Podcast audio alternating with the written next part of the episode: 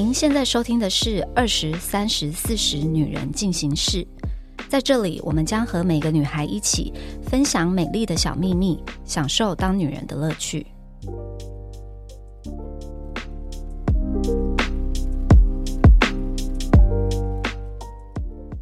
嗨，大家好，我是琪琪。今天想要来聊我一直很想要聊的话题，就是充满了梦幻粉红泡泡的，然后来听听姐姐们的建议，因为她们一定有很多经验。三十岁没有什么经验，三十岁正在经历这些让人家烦恼的事情。我是今天的三十岁代表妮妮。好，那我今天呢，代表四十岁要来戳破少女们的粉红泡泡的 Nancy，好可怕哦！直接来聊一个大部分的女生都会非常有兴趣的话题，就是结婚到底要不要有仪式感？到底要不要求婚，还有办婚礼呢？我觉得一定要有求婚。女生就是要一个嫁出去的感觉，前面一定要先办一个婚礼，然后我觉得求婚是一定要的，就是也不可以就是直接哦说我们去结婚，然后就直接登记，然后就前面什么都没有做，就觉得好像有点人生大事，好像就有点就是很轻率的就决定了。所以你觉得求婚这件事情对你来说是一个非常重要的 仪式感，就是要把你的终身托付给这个男人的感觉就对了。对对对，好，那三十岁的妮妮是什么感觉？哎，我很想问二十岁的，就是一定要求婚，让你求婚一定要有什么条件吗？单膝下跪，然后有一个转接，这样。好，三十岁的人来回答求婚，跟讲一定要求婚，不可以没有求婚，没有求婚这件事情太过分了。所以，如果说是两个人已经爱情长跑很久，然后有一天躺在床上就说：“哎，不如我们结婚吧？”这样不行，不行，不行，不行。行，我要尖叫！不行，不可以，一定要求婚，就是一定要有一个非常慎重的仪式感，去呃请求你嫁给他这样子。对，但我我觉得对于求婚，就是一定要有求婚这件事情。但我觉得形式或者是有没有戒指，就有没有很厉害的钻戒，我觉得这个我倒不是很在意。我觉得我在意的是那个被放在心上的那个感觉。那如果他是？自己手工编出来的戒指，给你花了两个月时间，非常的有心，这样可以吗？可以。可以，我怎么感觉到你嘴角在颤抖？没有，听众不会看到我颤抖的嘴角。可以啊，可以。以我四十岁，而且现场是只有我唯一一个是已婚人士，我也觉得求婚这件事情蛮重要。就是说，他必须要很有诚意的单膝下跪，然后跟我讲一段非常感人的话，告诉我说为什么他这辈子非得要娶我为妻不可。但是，我觉得钻戒这件事情，我反而觉得还好，就是。是我在二十二十几岁的时候被求婚的时候，我也觉得钻戒是非得要的东西。但是我到现在这个年纪，我就会真的觉得说，钻戒真的好像不是这么的必要。因为其实可能你之后也不会很常戴，然后你就会觉得说，哎，那笔钱好像会有就是更好的其他的用处这样子。在你说这段话的时候，我看到二十岁的琪琪在摇头，因为我觉得如果少一个钻戒，然后用其他东西代替，我会觉得嗯，这个求婚就好像真的有少了点什么。毕竟我们就是都看浪漫的电影，就一定有那个就是那个元素在。怎么样的戒指你可以？我就是一定要有牌子啊，一定要有牌子，所以要知名品牌，但是很小，可以吗？可以，所以你宁愿要十分的卡地亚，也不要一克拉的银楼的钻石，是不是？对，三三十岁选银楼，我觉得我的原因是因为我对银楼的那个概念没有太懂，而且我不知道那个款式就是是不是我喜欢的。那至少银楼都可以改哦，可以改款式哦，呃，那就可以。你确定？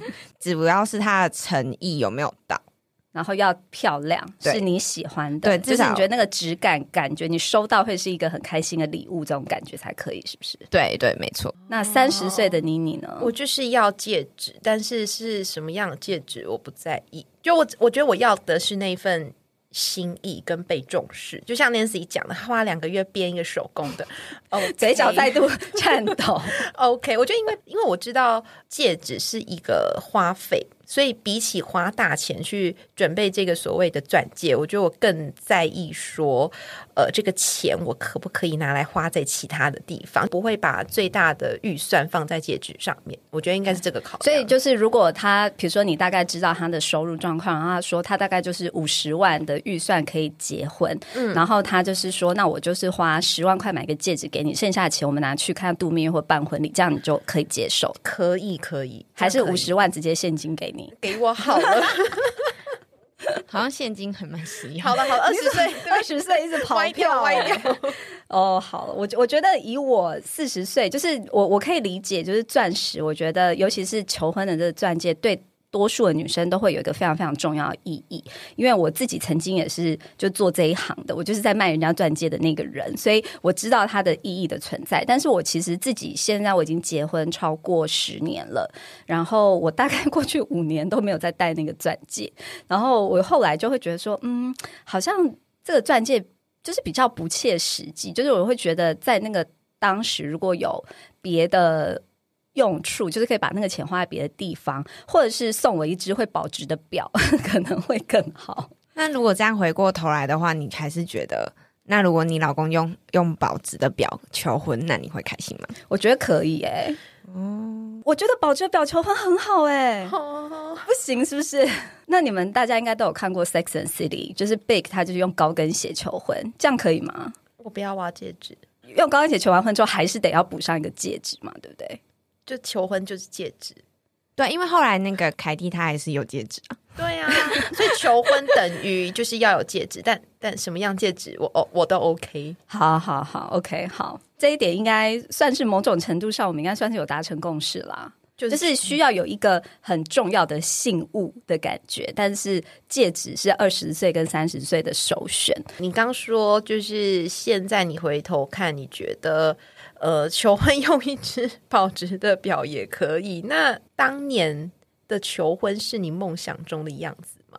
我觉得蛮接近，但是我觉得主要是因为我我不是一个从小就是非常幻想要有一个多梦幻的怎么样婚礼的人，我就只有给他一个条件，我说你跟我求婚的时候，我一定要是漂亮的，就这样子。啊这超重要。对，就这很欸。重要。就我不想要就是被拍下来或者是什么的，然后就就是素颜，然后也没刷牙或干嘛，会令人不爽。我就说我的唯一条件就是我要是漂亮的。然后他那个时候跟我求婚，其实其实我现在想想，其实还蛮有心的，因为他那时候跟我求婚是在圣诞夜，然后他就突然说叫我去他家，他说我们来布置圣诞树。然后他就跟我说，因为在我没有跟他在一起之前，我从来没有过家里有过圣诞树。然后他就说，他希望就是这个树是我跟他以后一起一个家，就是他会是第一个这样子。然后我就觉得哦，还蛮感人的。但是就是在那个布置圣诞树的过程有一点尴尬，因为时间有点久。然后就是布置到大概快要结束，然后他就突然下跪求婚，这样我觉得蛮浪漫的哎、觉得很浪漫欸、是是蛮浪漫的。对那相较起来，我的故事很不浪漫呢、我还不知道你的故事，你赶快跟我分享。婚了哦、没有，好，来，就是我们现在录音的时间是二零二三年的一月初。因为我是一个母羊座的人，所以我我想要什么，我都会很直球的告诉我的另一半。然后，因为我们这两年已经有在讨论求婚、结婚，然后我就已经跟他说，我一定要求婚这件事情。然后这件事情呢，我讲了整个二零二二，然后他也答应我说，二零二二年结束之前，Q 四之前，他一定会跟我求婚。然后呢，那个时候我们二零二二最后年底我们要去泰国跨年，然后我就在整个办公室到处宣扬，我就说，我觉得这趟泰国之旅我一定会被求婚，因为二零二二倒数九天喽。然后结果我在泰国等那个跨年烟火倒数五四三二一都数完了，我还没被求婚，然后我就很伤心。你有大哭或是大骂吗？感觉你应该是大骂吧。没有，我就是等我都我连那个五四三二一都数完了，我才问问我的男朋友说你怎么没有求婚？结果他忘记是不是？他就说他就是说因为这趟旅程你一直说自己在照片上不好看，然后在影片上不好看，就是你一直觉得自己是变胖变丑的状态，然后他就说我不知道哪一个 moment 能达到说你要的你被求婚的当下是漂亮的，因为他就说因为你要记录嘛。然后，所以就因为这个理由、哎，所以他至今还是没有求婚。对我希望这集 podcast 播出的时候，我已经被求婚了，因为我觉得这件事让我非常的难难过，它让我二零二三年的第一天在家偷哭。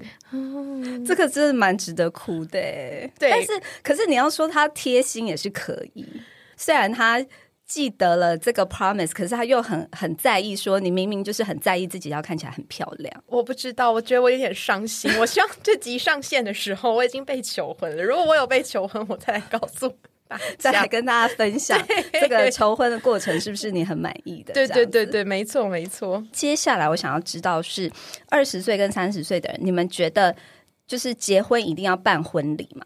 七七，你觉得呢？要办一个有形式的，但不一定要那种很澎湃，然后很盛大的，可以简单，然后家人吃个饭，然后朋友吃个饭，然后穿个礼服这样的感觉就可以了。越简单越好，然后只要照你的意思就好。是不是对对，那种传统的礼俗我都不要。就是什么丢扇子啦、摸苹果啦，然后要有一个什么小男生去床上滚一滚啦，有这种东西、有啊，这样样才会包生男啊。荒谬，真的是不用哎、真的就是很荒谬。那那你们知道有一个东西，不是有一个东西，就有一个人叫做好命婆吗？这个我知道，哦，对，知道他就是会一直跟随着整个流程这样子。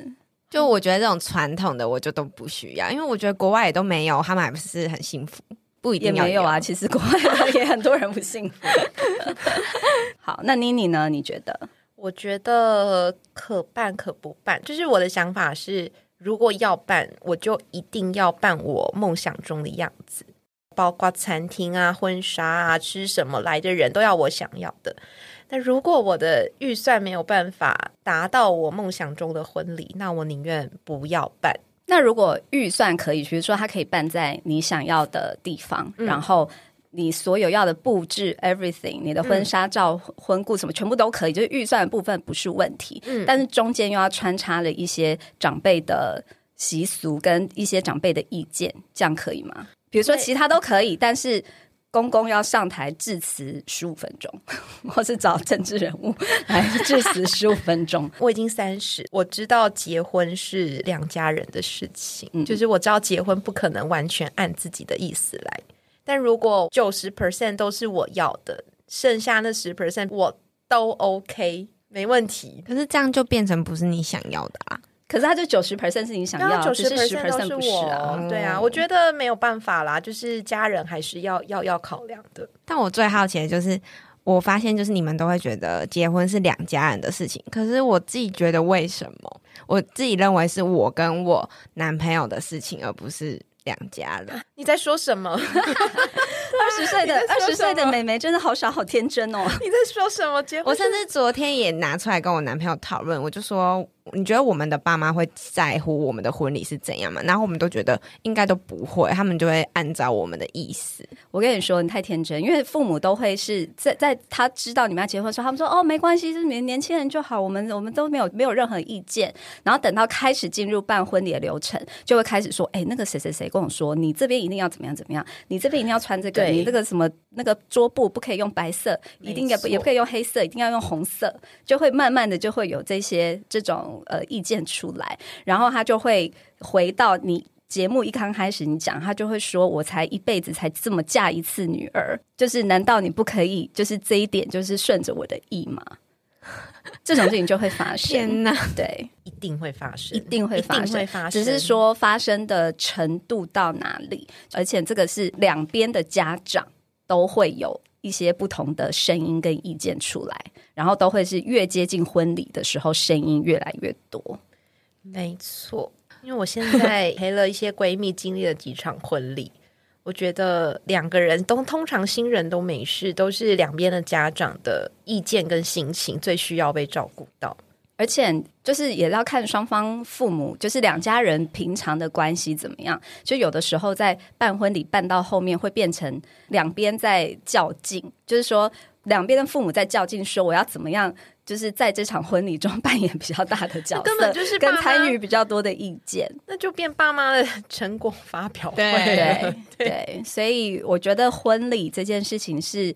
呃，应该是说，我觉得年轻的时候可能会把它想象成全部都是梦幻泡泡，然后就是一切都很美好。但我觉得，呃，真正你在开始做这件事情的时候，我们先撇开就是父母或是这些传统的这些呃习俗啊什么这些，我觉得这些都暂时撇开。其实，在办婚礼的这个过程中，我觉得就是一个蛮辛苦的过程，因为它就是一个你要跟你的另外一半花很多时间沟通，然后会很考验你们双方呃未来。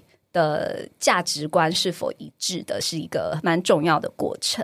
然后再加上双方父母的意见啊，自己回头看会觉得办婚礼其实是一件蛮辛苦的事情。然后就觉得好像如果父母没有坚持，好像也不是这么的必要。我好像看过 Nancy 的 YouTube 记录你的婚礼，对，是世纪婚礼，哪有世纪婚礼？你很盛大哎，然后人很漂亮，然后来来的人超多。对，那你的那场你你很满意吗？我觉得他算是差不多八十 percent 满意吧，因为两边的长辈也都是。你知道，就是一开始都说说没关系啊，你们年轻人决定就好啊。而且，因为因为我们办婚礼是完全是我跟 Mike 付钱，所以我们没有拿父母的钱。所以我那时候就是也是很天真的以为，既然都是我自己付钱，对呀，应该可以完全照我的意思。因为我现在遇到的状况都是因为我的好好姐妹们，她们可能双方家长都有赞助一些。对，那你知道就是拿人，那就叫什么？什么拿人手短，是不是？吃人嘴软。对对对，就这一句，这一句就是得。你付付钱就是老大，对，所以你你们对啊，你跟麦克都自己出钱了。当然是你们的意见为主啊！我也是这样天真的以为，但是后来我觉得我们双方父母都还算在有点合理的范围内啦。两边父母来说，应该是我我们这边我爸妈是比较传统的，所以我一开始我就跟我妈唠狠话，我就说你要的所有什么习俗，你给我前面一开始就给我讲清楚，然后你一开始讲的这些我都会给你，只要有点白纸黑字写清楚的这样。但是你后面如果加的话，我就不敢保证。所以我妈就是一开始她就。跟我说她要什么那些什么订婚啊，什么有人去滚床啦，什么那些就是那些。所以你有被滚床？有啊，就我你生了两个儿子，你的女儿就是被这样滚不见。我表弟就是去滚床啊，然后反正就是这些，就是我就觉得这些就是可能对他们长辈来说是很重要的。然后还有就是那种就是要什么拜别父母啦，什么那些，我就觉得这些。只要你一开始跟我讲的，我都我都做给你这样子。然后真正开始就是真的进入就是要要弄那个婚礼的时候，出现就是一些比较细小事情，就是能挡的就挡，但是最后还是会有一些 compromise 这样。但是 overall 我觉得。还 OK，就是是我们我们那时候办的婚礼也是比较有点像是中式跟西式混合吧，就是我是有一个那种大舞池，然后对，然后就是我那时候就命令我所有的伴郎伴娘一定要时间到，所有人就给我到舞池去跳舞，因为不然就会很干，场子就会很干。之后就是再去 after party 这样。哦，可是你那时候办很大场，因为如果是我，我如果我有要办婚礼，我只希望来的人是。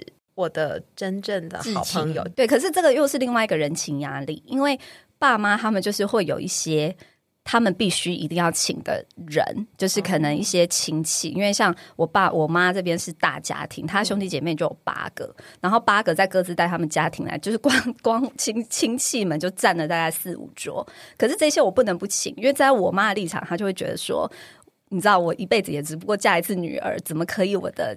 你知道，就是这句话就会一直不断的出现。这句话，对，就会不断一直出现。那我妈没什么朋友，应该是还 OK。对，就是长辈他们会有一些期待，或者他一定会有一些他们认为必须要来的一些朋友们。对，那这个就是得让步这样子。但我有听说一个说法，就是通常邀长辈来最棒的事情就是。他们都会包比较大包，哦，一定会比年轻人包的大包啊！因为婚宴的钱都是我们自己付，所以礼金就是全部我们收。那我们就是收完之后，就直接就是那个钱就拿去付这样子。对，那这样回来一点吗？有回来一点，但是我觉得呃没办法全部 cover 掉你所有的婚礼的花费，因为其实办婚礼真的很贵。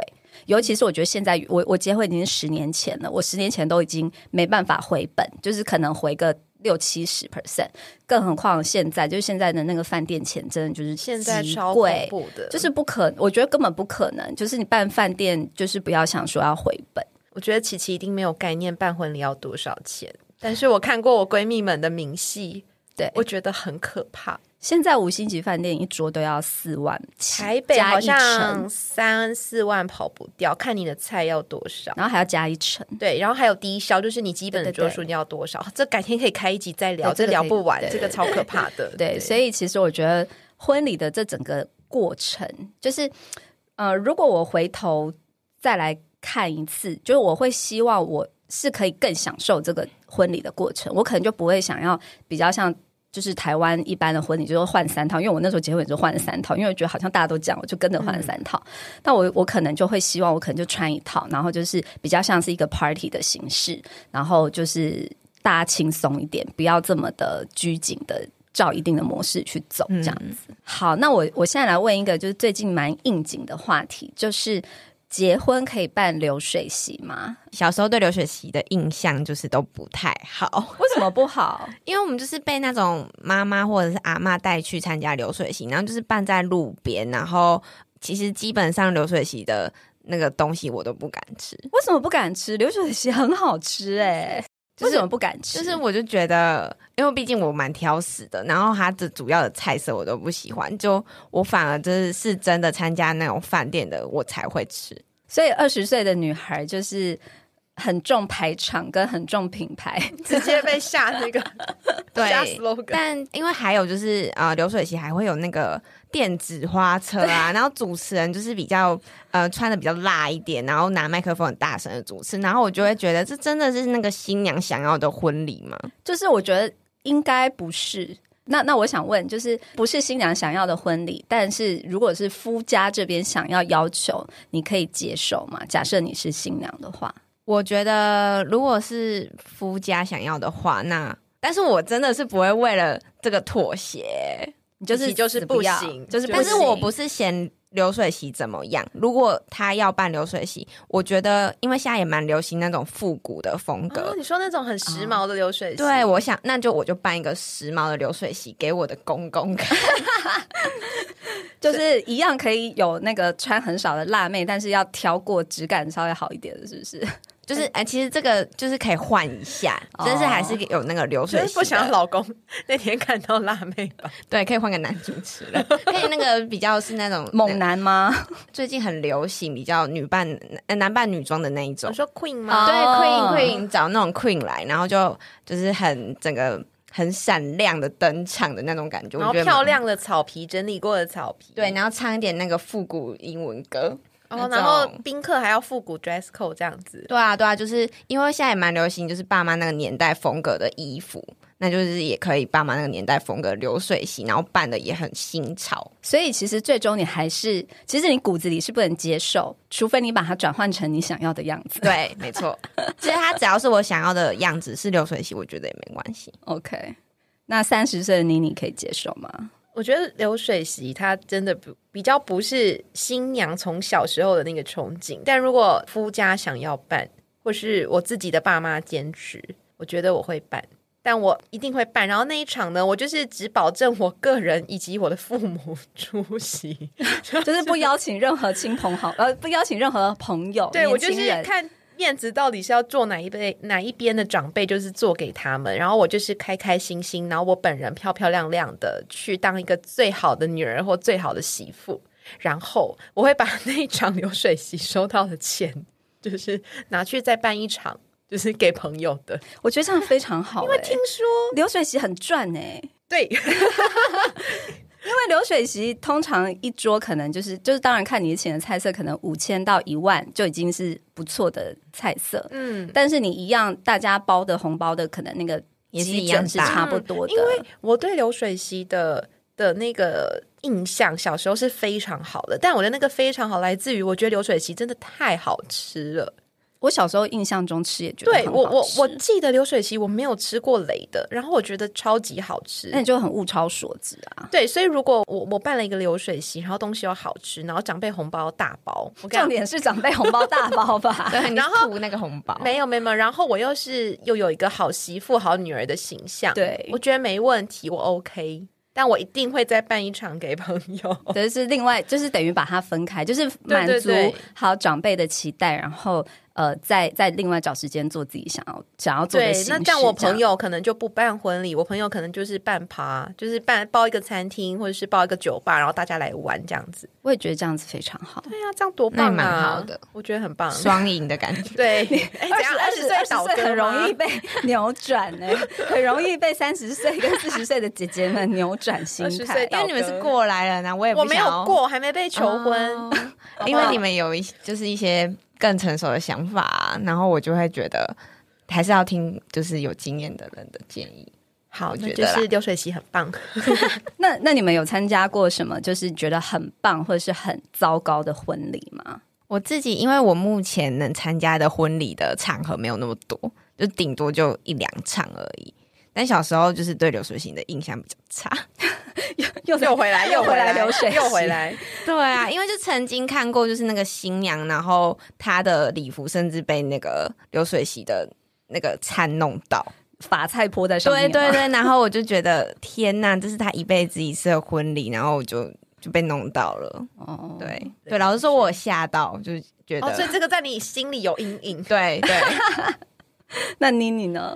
就最棒的是，呃，我之前去韩国参加过朋友的婚礼，然后他那个在你知道江南区，我们看那个韩剧，有钱人不是都住在那个斜坡上面嘛？对他那个婚礼就在斜坡的最上面呢，就是 你要爬很久，然后才会去到那个婚礼。然后那个婚礼的场地，我记得它就是半室内半室外，然后室内它还是那种透明的玻璃屋顶，感觉很美耶，超漂亮。然后他们这个婚礼没有那种奇奇怪怪的流程，就我不知道韩国跟台湾是因为礼俗的不同吗，还是怎么样？我们进去的时候，新娘是穿着白纱，非常美的坐在一张就是椅子，像是一个景前面，然后跟大家拍照。还是坐着的。她是坐着的，然后哦因为她白纱很长嘛，她就坐在类似秋千的椅子上，然后朋友就会这样排队跟他拍照跟他拍照，然后每个人时间都很充裕，然后都拍的很开心。然后那个场地的呃餐是自助式的，可是桌子是圆桌，我就觉得很，好，就就是是大家也好聊天。对对对对对，然后就是就又有一点东方的感觉，又有一点西方的感觉，然后他们的衣服也是婚纱，然后最后一套是韩服，我记得也是三套。然后婚礼就是很简单、很典雅，然后每个人都跟新人拍到很喜欢的照片，就感觉简简很棒单就是感觉是每一个人都有。呃，享受这个婚礼的，就是真真心的去祝福这一对对新人的那种感觉。那我可以分享一个糟糕的婚礼，但是那一场我没去，是 Mike 去的。他很糟糕的原因是，他是呃户外的婚礼，但是办在夏天的七月，然后呢，要所有的宾客就是坐在外面大概一个多小时去见证他们的那个流程。然后，因为他们又又是有有宗教的关系，所以就是会有很多人讲很长的一大堆致辞。所以就是七月中，然后男生穿西装，然后在那边晒了一个半小时，然后之后呢，进到宴会厅之后，才发现整场婚宴是素食。哈，对，然后没有事先通知任何宾客，所以说所有的就是男生们，尤其已经你知道被晒了一个半小时，都已经 快要昏头了，然后就发现，哎，今天晚上没有肉吃，结果就 参加完婚宴之后，集体去吃麦当劳。蛮好笑的啦，这个对对，所以我我觉得应该说，可能或许那样子的形式，在那对新人心中是是他心中的美好的婚礼，但是可能在宾客的眼中就不一定是这样子的感受，就没有照顾到宾客的感觉。对对，所以其实回归到我们今天的主题，就是我觉得今天不管是结婚或者是办婚礼，就是这整个流程，就是可能在比较年轻的时候，我们会觉得，哎，这一切就是完全都可以依照我的梦想的模式去进行。但是当你慢慢的，不管到三十岁，或是你真的。真的踏入婚姻以后，其实在这个过程，你就会慢慢的，你的梦想 会慢慢的被现实给磨合，然后你就会慢慢的没办法的，或是不自觉的去接受了很多必须的改变。但是其实我觉得这件事情也不是不好，因为像我刚刚前面有讲到，其实我觉得在这些过程中，其实都是促进两个人之间的一个沟通，然后你们的想法的一些磨合。对，然后所以如果你们可以经历过这一些磨合跟考验，其实会让你们两个人的关系是越来越好的。对，那最后呢，我就是希望妮妮可以赶快被求婚，然后琪琪呢也是可以继续保有她这个呃充满粉红泡泡的梦幻心情，然后不要这么快的被现实给磨损。好了，那我们今天就先聊到这里，我们下周见喽，拜拜。还想听什么女人的话题吗？按赞、订阅、留评论，告诉我们。女人进行式，我们下周见。